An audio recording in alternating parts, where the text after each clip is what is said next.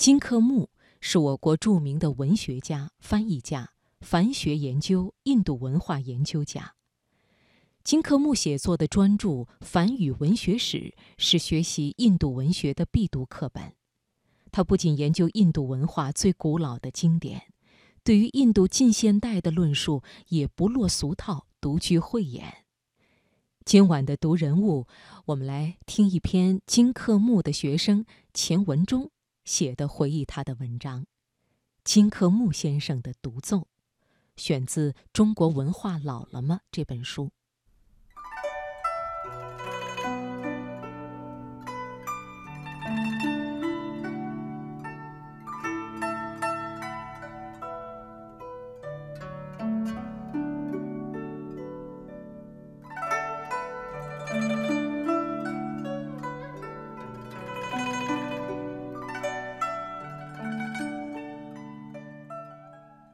金先生是在一九四八年由汤用彤先生推荐给季羡林先生，从武汉大学转入北京大学东方语言文学系的。自此以后，季羡林、金克木两位先生的名字就和中国的印度学，特别是梵文、巴利文研究分不开了。我是一九八四年考入北京大学学习梵巴文的。当时，两位先生都已经年过古稀，不再亲执教鞭了。季先生还担任北大的行政领导职务，每天都到外文楼那间狭小的房间办公。金先生则似乎已经淡出江湖，很少出门了。因此，我和同学们见金先生的机会就远少于见季先生的机会。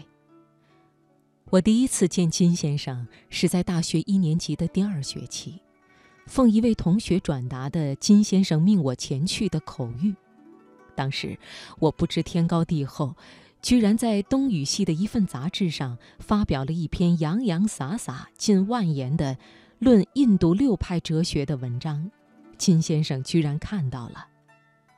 去了以后，在没有一本书的客厅，应该也兼书房的房间。刚一落座，还没容我以后辈学生之礼请安问好，金先生就对着我这个初次见面还不到二十岁的学生，就我的文章滔滔不绝的一个人讲了两个多小时，期间绝对没有一句客套或是鼓励，全是这不对，搞错了，不是这样的。也不管我听不听得懂，教训中不时夹着英语、法语、德语，自然少不了中气十足的梵语。直到我告辞出门，金先生还一手把着门，站着讲了半个小时。这通教训倒也没有使我对金先生敬而远之，因为我再愚蠢，也能感觉到这不对、搞错了的背后。是对反潮流式来学梵文的一个小孩子的浓浓关爱。后来，我和金先生见面的机会还很不少，每次都能听到一些国际学术界的最新动态，有符号学、现象学、参照系、格式塔、边际效应、数理逻辑、量子力学、天体物理、人工智能、计算机语言，这些。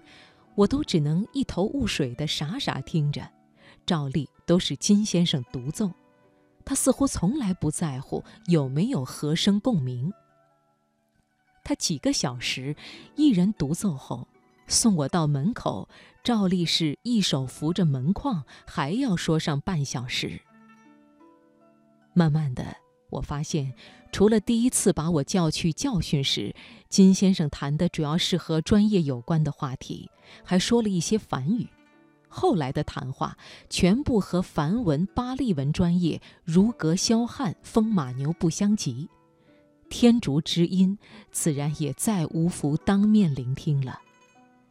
金先生似乎更是一个百科学教授。每次谈话的结果，我都是一头雾水之上再添一头雾水。金先生在我这个晚辈学生的心中越来越神秘，越来越传奇了。课堂上是多少有点庄严的，但是同学们不时也会忍不住向任课的蒋中心老师打听一些有关金先生的事情。蒋老师是非常严谨的，更不会议论老师。不过被一群小孩子逼得实在过不了关，也说了一件事：他们念书的时候，主要课程由季先生、金先生分任。季先生总是抱着一大堆事先加好小条的书来，按照计划讲课，下课铃一响就下课，绝不拖堂。金先生则是拿一支粉笔，口若悬河，对下课铃声充耳不闻，例行拖堂。我们班上有位姓周的北京同学，是被分配到梵文专业来的。一次课上，他提出一个蒋老师似乎无法拒绝的要求。虽说梵文是死语言，但是毕竟是能够说的。蒋老师是否应该请季先生、金先生各录一段梵文吟诵，让我们学习学习？蒋老师一口应承。下节课，蒋老师带来一盘带子。放前先说，季先生、金先生都很忙。不宜打扰。这是一盘金先生从前录的带子，大家可以学习。带子一放，金先生的梵文吟唱如水银泻地般充满了整个教室，教室里一片寂静。我至今记得金先生的吟唱，可是至今无法描绘那种神秘、苍茫、悠扬、跌宕。袋子放完，教室里仍是寂静。最早出生的是周同学，却只有两个字：音乐。这是我第二次，也是最后一次听到金先生的梵文吟唱。听完吟唱后，同学们都垂头丧气。我们平时练习十分困难的梵文发音时，其他专业的同学都嘲笑我们，还拜托我们不要制造噪音。我们一直认为梵文是世界上最难听的语言。现在我们明白了，为什么梵文有着神圣的地位。这是一种什么样的美呀？此音只应天上有，要怪也只有怪我们自己实在凡俗。金先生的梵文吟唱，对一九八四级梵文班同学学习梵文的自信心，真是一次美丽却沉重的打击。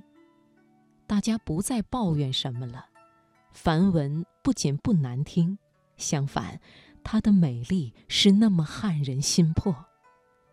但是谁都明白了，这种美丽，又是那么遥不可及。一九八四级梵文班过半数的同学要求转系，就发生在这场吟诵之后不久。谁也无法，也没必要为此负责。